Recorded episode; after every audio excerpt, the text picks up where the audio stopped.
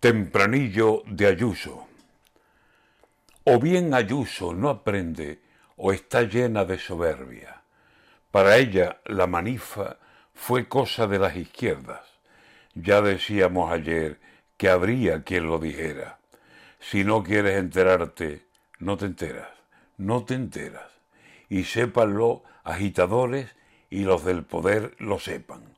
Si acaso Ayuso pretende tomar nota y pasar cuenta, que pida a Dios que los vientos en contra no se le vuelvan.